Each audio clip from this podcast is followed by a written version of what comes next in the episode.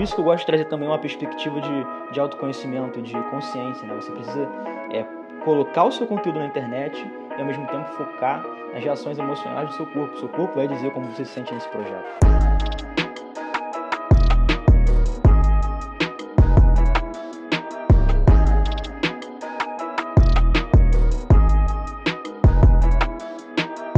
gente vai trocar uma ideia hoje sobre como vencer o cagaço de compartilhar conteúdo na internet.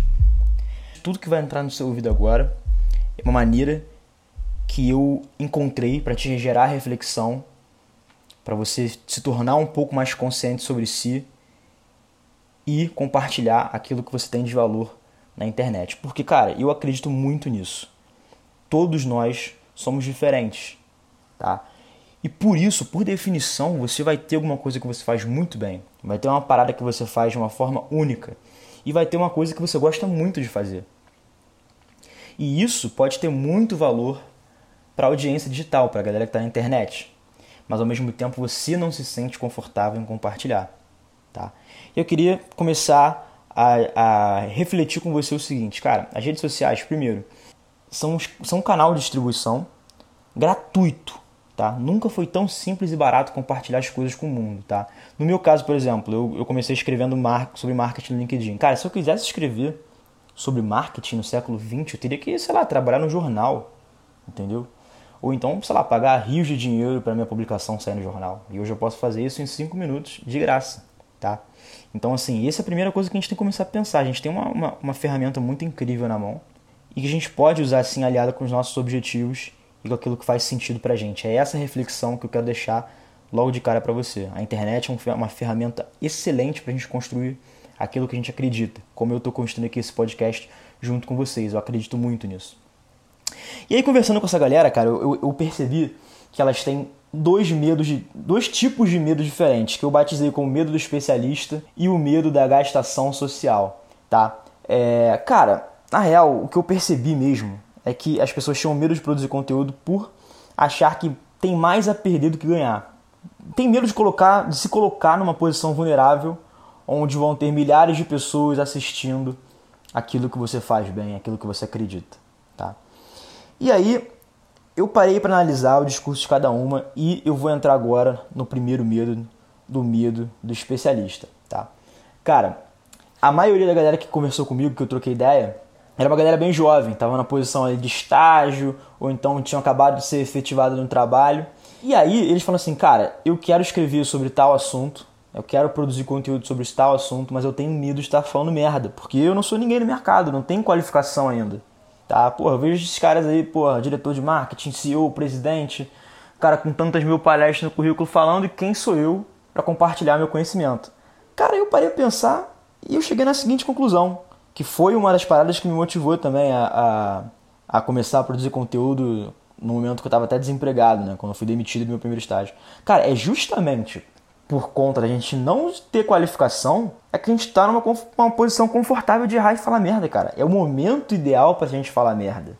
Exatamente agora. Porque, cara, pra mim não faz sentido é, você que não tem nada a perder ter medo de perder alguma coisa. Já que você não tem nada, faz sentido? Então se liga, Cara, o que não dá realmente é um especialista fodão falar merda. Chegar um cara lá que é CEO de, de uma empresa, presidente de uma empresa e falar uma besteira, entendeu? Falar uma parada tipo, porra, totalmente aleatória. Se você não é nada, cara, que, que, qual é o custo de você fazer alguma coisa e não dar certo? É muito pequeno. Então, cara, se você tem medo de. não, Se tem receio de compartilhar porque você não se sente qualificado, pensa nisso. A hora de errar é agora. A hora de testar é agora. Tá? Você está na melhor posição possível, claro é, que, enfim, errar não, não significa, porra, sei lá, tu ofender alguma pessoa ou de respeitar direitos humanos, enfim. É, e outra coisa também, cara, que eu, que, eu vim, que eu venho pensando, você realmente acredita que se você criar o hábito de compartilhar o conteúdo que você acredita, compartilhar sua paixão, jogar seu projeto na rua, você vai estar sempre falando merda? E eu tenho certeza que eu já falei merda, entendeu? Alguma vez na minha vida eu já falei merda na internet. Só que a questão é, cara, a gente não vai estar sempre falando merda. Uma hora a gente vai começar a acertar um tipo de discurso, a gente vai encontrar um posicionamento, a gente vai construir uma estratégia de conteúdo que vai estar alinhado com os nossos valores. A gente vai diminuir muito esse, esse receio de falar merda, tá? Então esse é o primeiro, primeiro medo, assim, medo do especialista, né? As pessoas querem entrar no busão e já sentar na janela. Querem escrever o primeiro post e ser aplaudido de pé por Keynes, né? Pela, pela convenção do marketing, né? Isso não existe, cara. Você não se torna referência do dia para noite. Então, saiba que você está nessa posição de errar e falar besteira e que a, a consistência vai levar você a se encontrar dentro do seu conteúdo, dentro daquilo que você quer compartilhar com a internet. E aí, outra coisa que me chamou a atenção, que me fez assim, tipo, arregalar os olhos, é o medo da gastação social.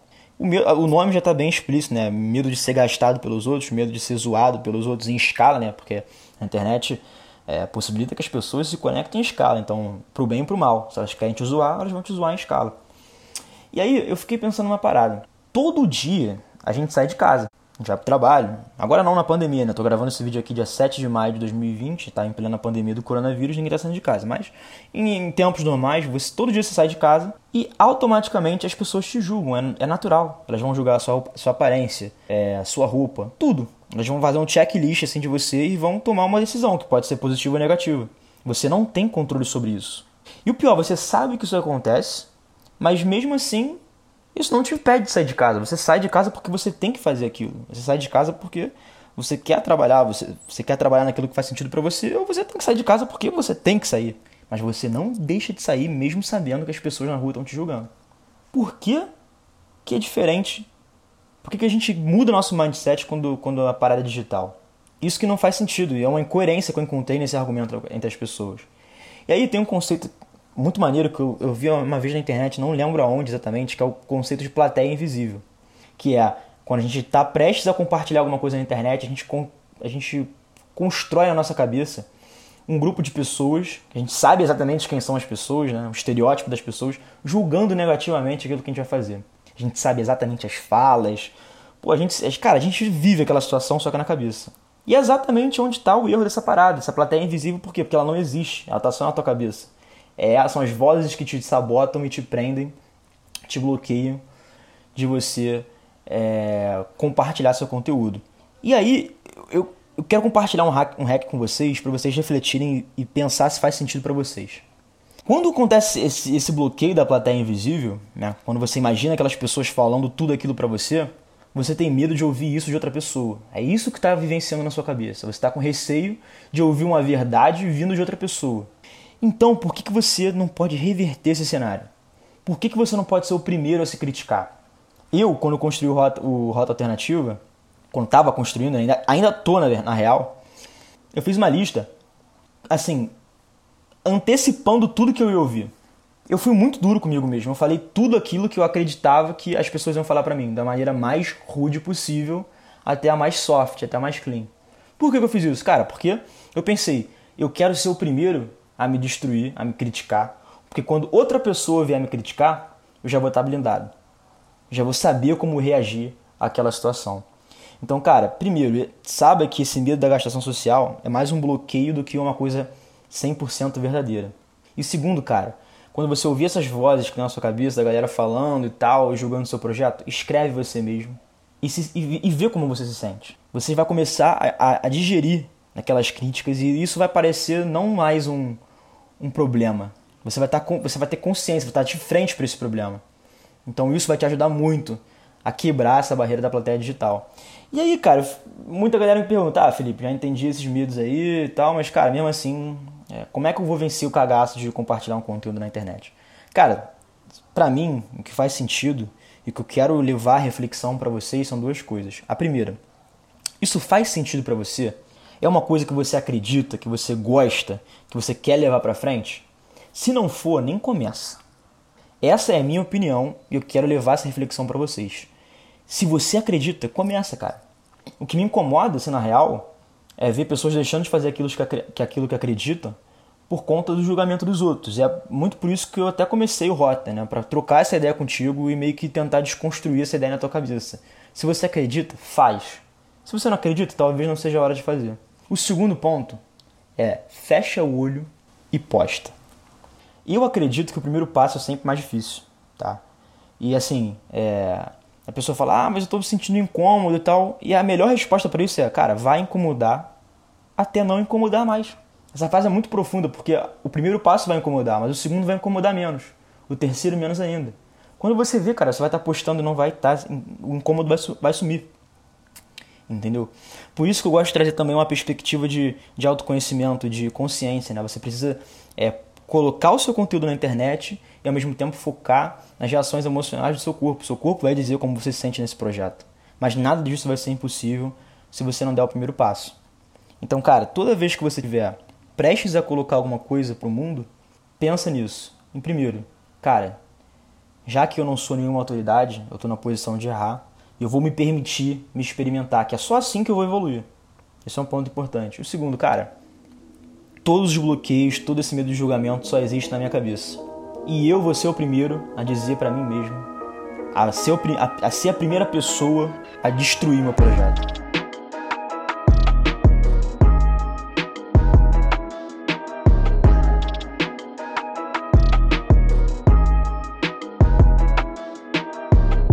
Uma ideia hoje que eu acho que pode alavancar tanto a sua carreira como a seu lado pessoal, que é como utilizar as redes sociais para fazer networking verdadeiro. É, eu decidi falar sobre esse assunto depois de ter experienciado uma situação onde me senti literalmente é, um merda, assim, para ser sincero.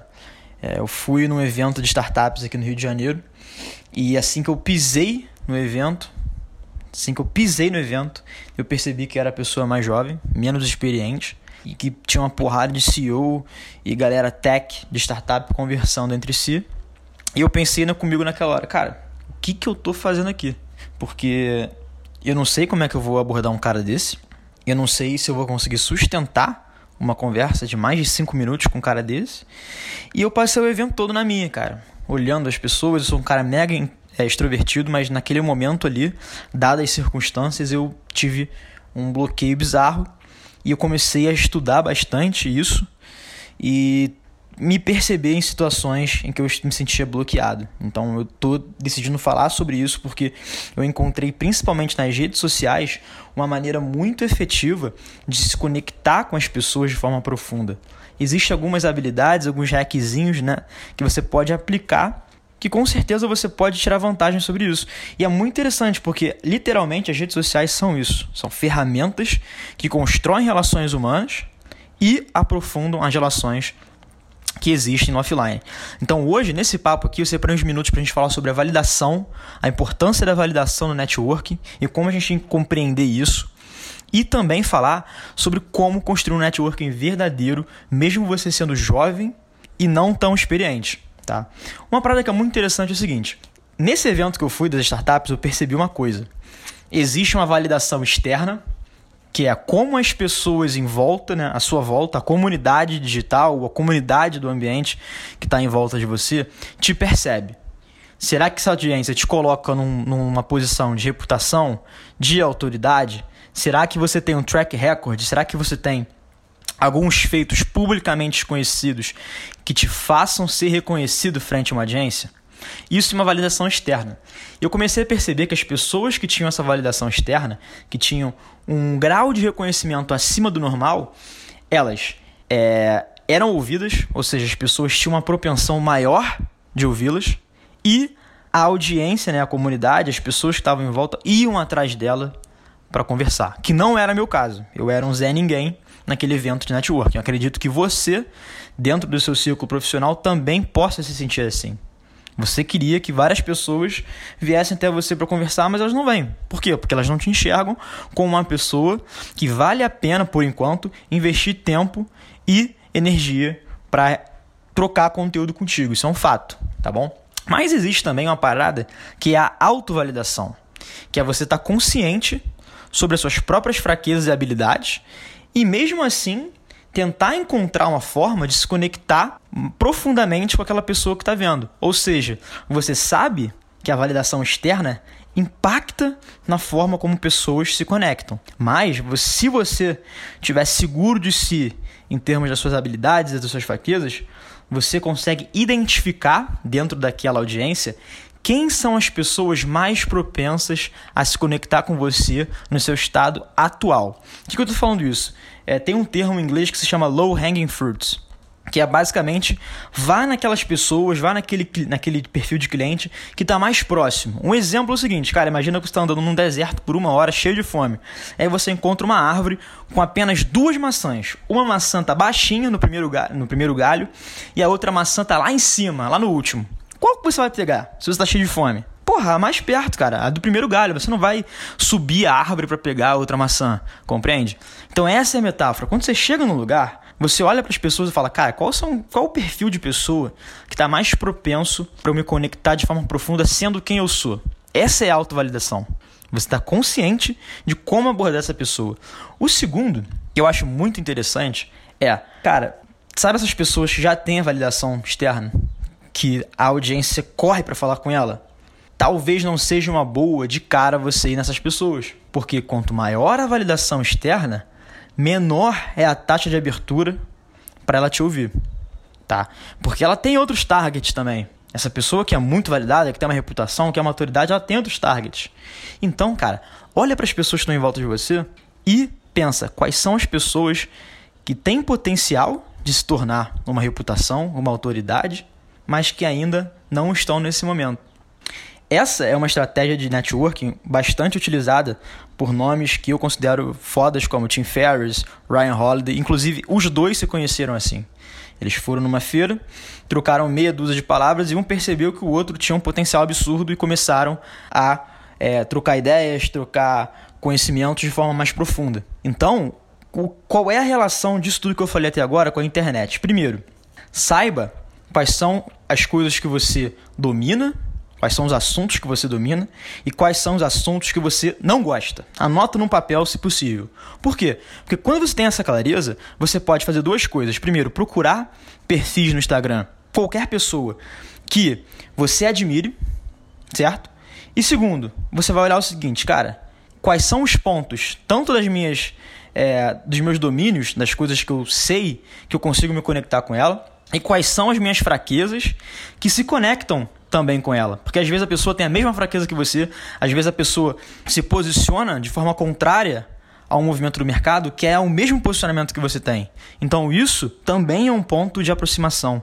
E segundo, dentro desse universo de pessoas que você segue, quais são as pessoas que têm menos reputação hoje, que são menos validadas exteriormente, mas que têm um potencial daqui a um, dois anos de serem grandes players no mercado.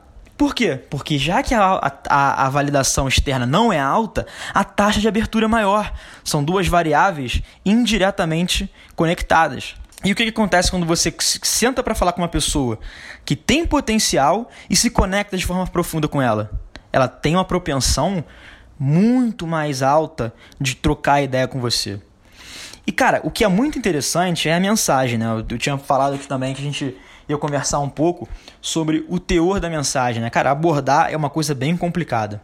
Né? Você pode encontrar, porra, encontrei a pessoa do meu nicho, que é um potencial, e eu já sei mais ou menos algumas coisas que, pô, a gente se conecta, mas como de fato eu mandar essa mensagem? Isso é uma coisa muito interessante, porque a gente tem que olhar de novo para o nível de atenção que essa pessoa dá para todos os canais digitais. Por exemplo, você escolheu o fulaninho, vamos usar esse nome aqui, fulaninho.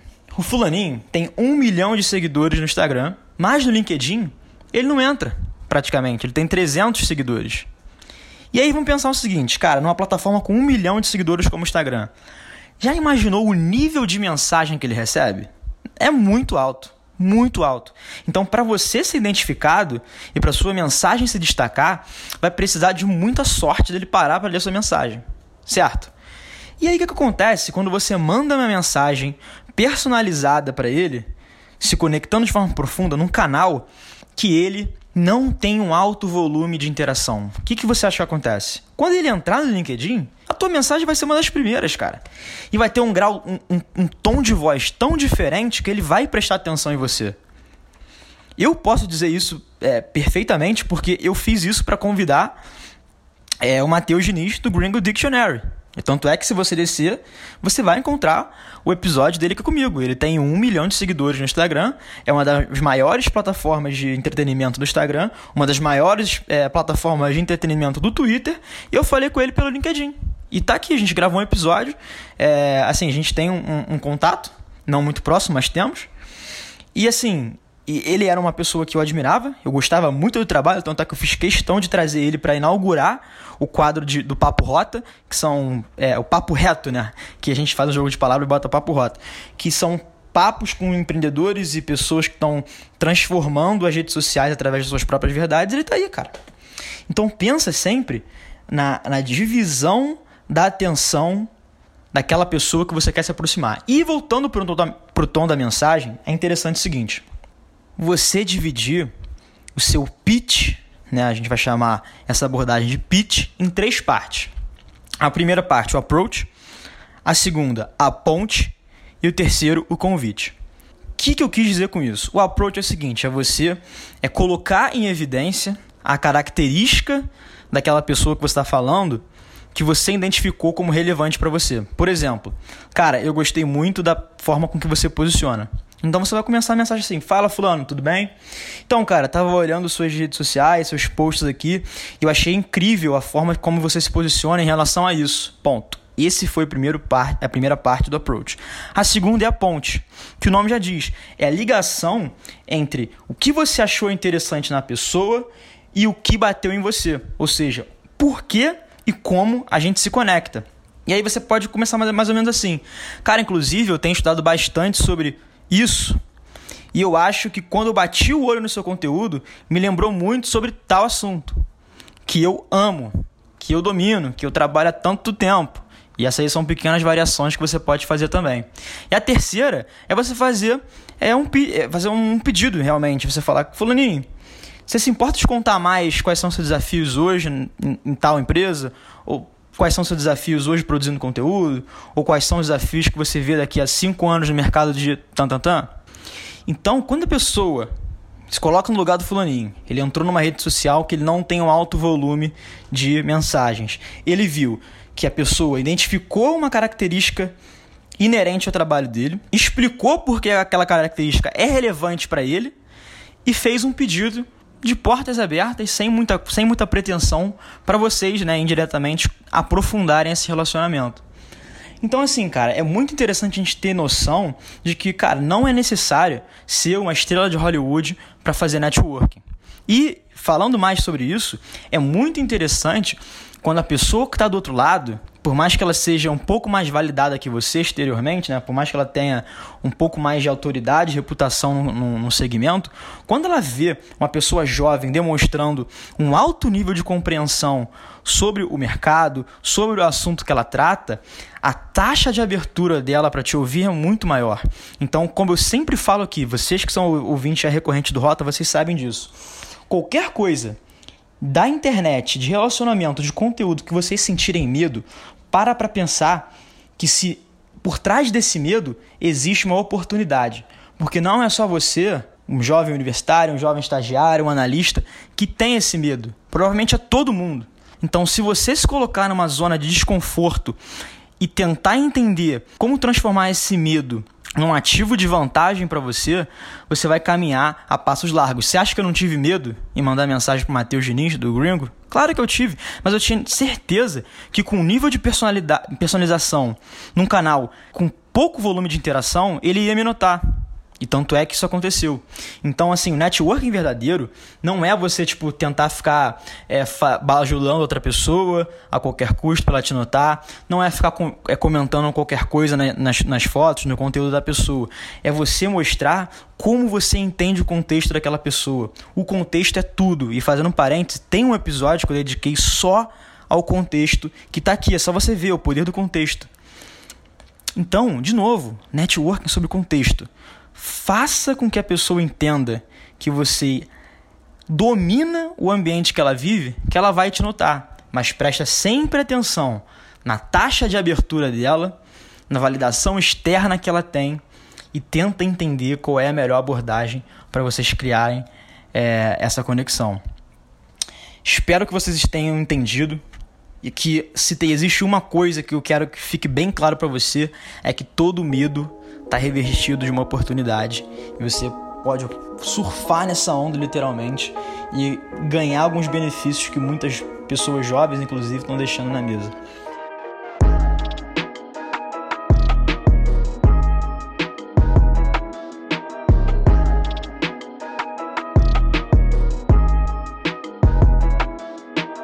Esse episódio está sendo um pouco especial para mim porque ele está sendo gravado depois de uma enquete que eu fiz na página do Instagram do Rota, arroba underline Rota Alternativa, onde dei quatro opções de episódios e a galera que segue a gente escolheu.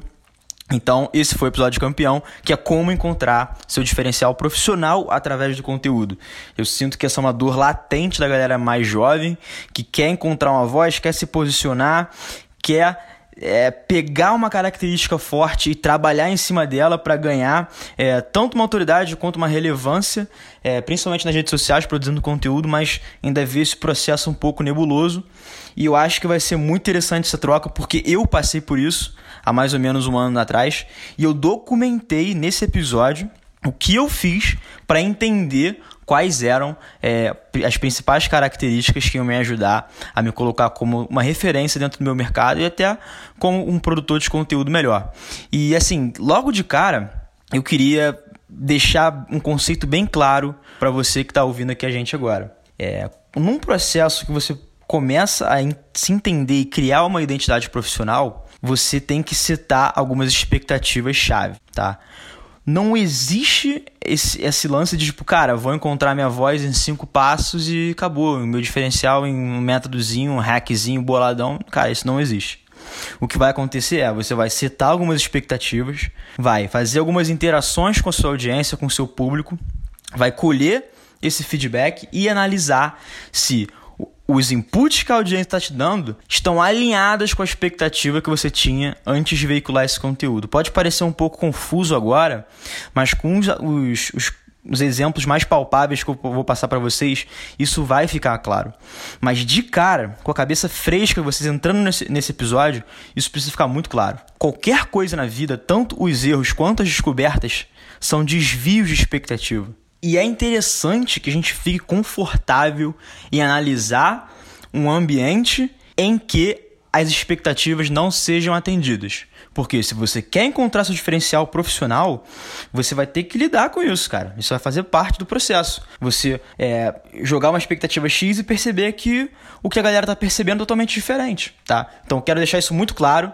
E se você não tá confortável com isso ainda, porque tem muita gente que não sabe lidar com, entre aspas, erro, mas comece a pensar sobre isso. A primeira coisa que eu queria falar para você é o seguinte, é, e isso é muito engraçado como as pessoas é, passam batido por isso. É, quando você senta numa mesa de uma entrevista de estágio ou uma entrevista de um trabalho e a pessoa pergunta, o entrevistador pergunta alguma característica sua, ele vai perguntar, ele vai te conduzir por um caminho em que você mostre situações onde aquela característica se comprove em ações. Por quê? É muito fácil uma pessoa falar que ela é resolvedora de problema. É muito fácil. Mas agora, como que você me prova isso? E aí você vai ter que contar uma história. Cara, teve uma vez que teve um problema lá na minha área, meu gestor não sabia como desenvolver, eu analisei a situação, encontrei alguns pontos que poderiam ser melhorados, enfim. Vamos olhar numa perspectiva mais macro. Vamos sair dessa sala dessa reunião, vamos nos colocar numa posição de uma terceira pessoa vendo a entrevista. O que está acontecendo? Você está falando sobre si mesmo pelas lentes das suas ações. Profundo isso, né? E o que eu quero propor para vocês no ambiente digital, falando sobre mercado de trabalho, carreira, é vocês falarem de si mesmos através de conteúdo. E é por isso que eu quero dar a ênfase nesse episódio de como você vai descobrir é, seu diferencial profissional através de conteúdo, que foi a melhor maneira que eu encontrei para fazer isso comigo. Nosso conteúdo reflete quem somos, reflete a nossa personalidade. Então, tudo que você colocar no conteúdo, seja uma história pessoal sua, seja sua visão sobre o mercado de uma análise técnica, ele vai estar tá falando sobre você. Aquele conteúdo foi criado através das suas lentes. E é muito interessante justamente que a gente menospreza isso. A gente acha que o conteúdo é uma coisa que a gente tem que colocar para fora, impactar a pessoa, e a pessoa vai valorizar o, o valor técnico daquilo ao invés de valorizar a nossa própria perspectiva. E quando você entende isso, tanto as redes sociais passam a ter um novo significado para você, que você enxerga as redes sociais como uma ferramenta para construir a sua identidade profissional. Então, o que eu quero propor é o seguinte: eu vou contar a minha história aqui para você, de como eu consegui entender alguns pontos fortes e alguns pontos fracos da minha personalidade quanto profissional. E é o seguinte, a primeira coisa que eu fiz foi começar a escrever no LinkedIn. Eu escrevi no LinkedIn, contava minhas histórias, fazia análise sobre o mercado de marketing e eu percebi que algumas pessoas reservavam o tempo delas para me dar feedback, seja positivo ou seja negativo. E aí que eu quero colocar uma pulguinha atrás da orelha de vocês. Se uma pessoa para o que ela está fazendo, para o que ela poderia estar fazendo, para te mandar uma mensagem, para te ajudar a melhorar, essa é uma pessoa que você tem que ter por perto. Porque cada feedback é um presente. Cada feedback é um presente. E mais, cada feedback sobre o seu conteúdo diz muito sobre você. Então eu comecei a perceber o seguinte, falei, cara, eu preciso gerar um modelo de feedback em alta escala. E a internet me proporciona isso. Posso alcançar milhares de pessoas. O que eu preciso é fazer um pedido para elas. E nesse momento desse pedido, de eu tava pensando, cara, como é que eu vou é, chegar nessas pessoas com meu conteúdo de uma forma mais pessoal, de uma forma mais direta, com um pitch que me ajude a pessoa a me dar um feedback. E eu lembrei de uma situação muito engraçada que eu vivi quando eu, quando eu morava em Olaria, na zona norte do Rio de Janeiro, durante a minha infância. Todo santo domingo, duas pessoas de terno e gravata batiam na minha porta, isso é muito comum na Zona Norte, e eram testemunhas de Jeová. E elas sempre repetiam o mesmo discurso, tentando me vender ali um momento de, de atenção para contar um pouco mais da religião deles. E assim, era engraçado porque eu já sabia de trás para frente a fala deles e meus amigos também. E era muito engraçado que eles batiam lá, a gente já sabia o que eles iam falar. E hoje, nesse momento, né, nesse contexto que eu estava buscando é, realizar um approach, um pitch pessoal para conseguir feedback das pessoas, eu lembrei da testemunha de Jeová. Mas como? Em qual contexto que eu lembrei? Seguinte, cara, eu fiquei pensando, cara, esses caras, eles rodavam a Zona Norte inteira, de casa em casa, repetindo o mesmo pitch. Será que ninguém nunca deu algum feedback para eles? Tipo assim, pô, vocês podiam melhorar, cara, vocês podiam usar essa palavra aqui, vocês podiam falar isso. E eles não incrementavam isso no, no pitch deles, no discurso de venda deles. E isso foi a luzinha para eu juntar o meu conteúdo com um pitch personalizável. Então o que eu fiz? Eu escrevi dois conteúdos, um de cunho mais pessoal e outro de um caráter mais técnico. Reuni algumas pessoas é, que tinham diferentes graus de amizade. É legal você ter isso em mente, você não pegar só amigo, você pegar outras pessoas que não têm um grau muito perto de você. E eu fiz o seguinte, eu mandei os conteúdos para ela e personalizei um pitch. Eu fiz, eu me coloquei nesse lugar da testemunha de Jeová construí um pitch e fiz exatamente personalizado para cada pessoa. E aí o que, que acontece?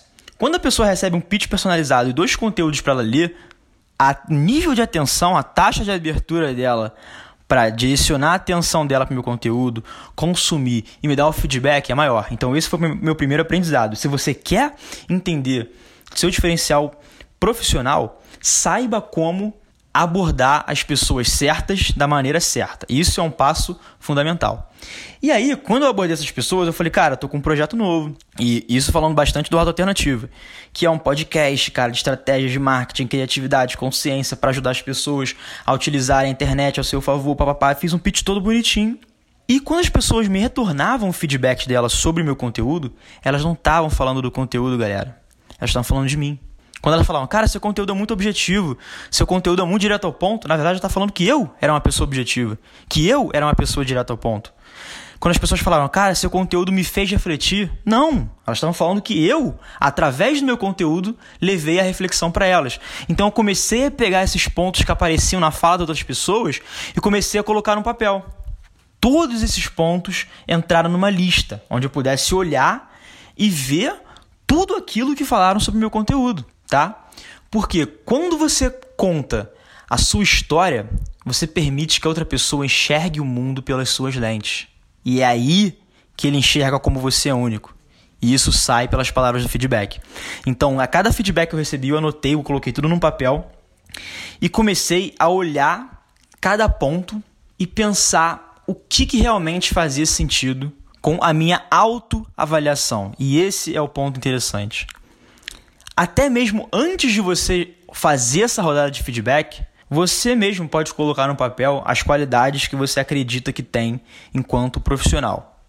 E assim, não fica meio bolado se for uma parada muito rasa, muito superficial, Porque se você está no início, é assim mesmo.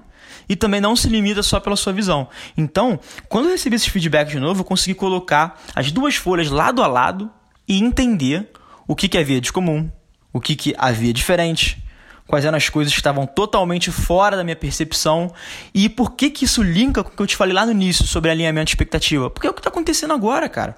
Eu tive descobertas e tive hipóteses erradas.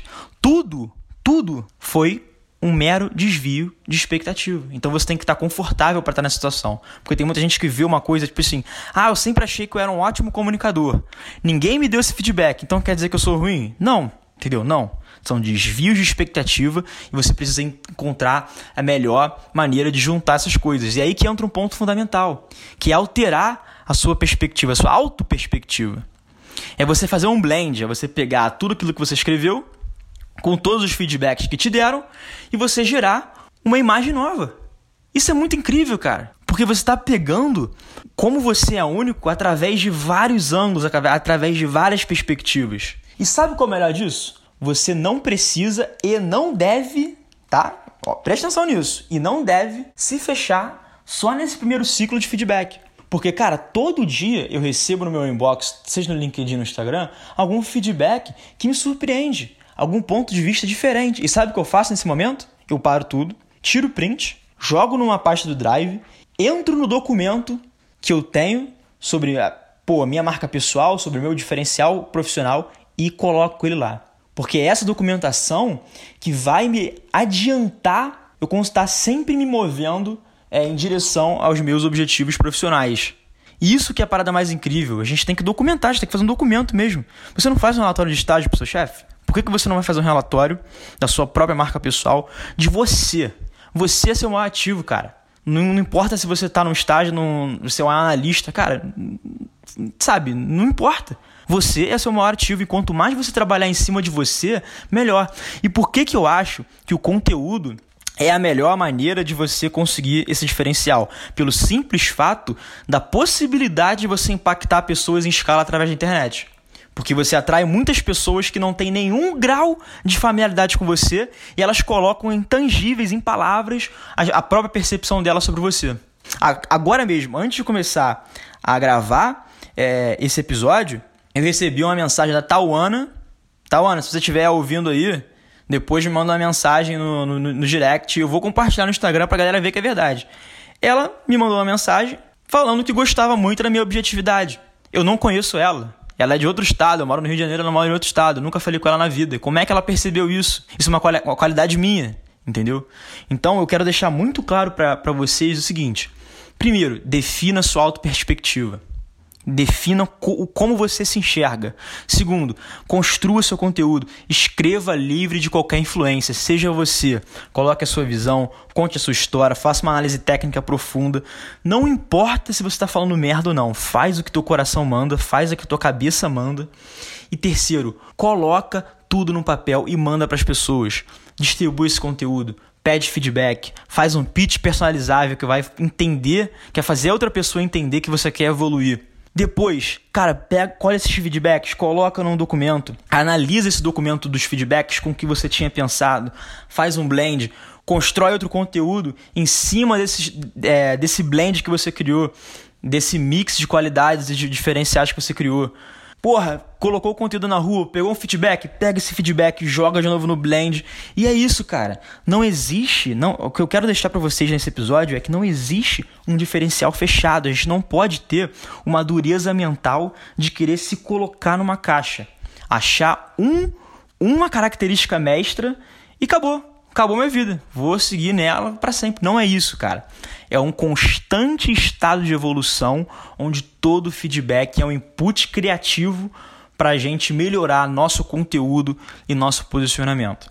Então eu quero deixar um desafio para vocês e eu me coloco à disposição para ser essa pessoa, para dar feedback para vocês, porque eu já tive na posição que vocês vão estar e eu sei como é que é doloroso. Então, cara, se vocês quiserem fazer esse processo, testar, eu estou à disposição. Vocês podem me mandar o conteúdo de vocês, preferencialmente pelo direct do Instagram, então arroba underline rota alternativa. E eu quero que vocês testem, que vocês encontrem o processo criativo é, de, do diferencial profissional de vocês. Então, eu quero que vocês, pô, metam a mão na massa, é, deixem de lado todo o julgamento, porque é só assim, é só pisando fora da linha do cagaço que a gente evolui.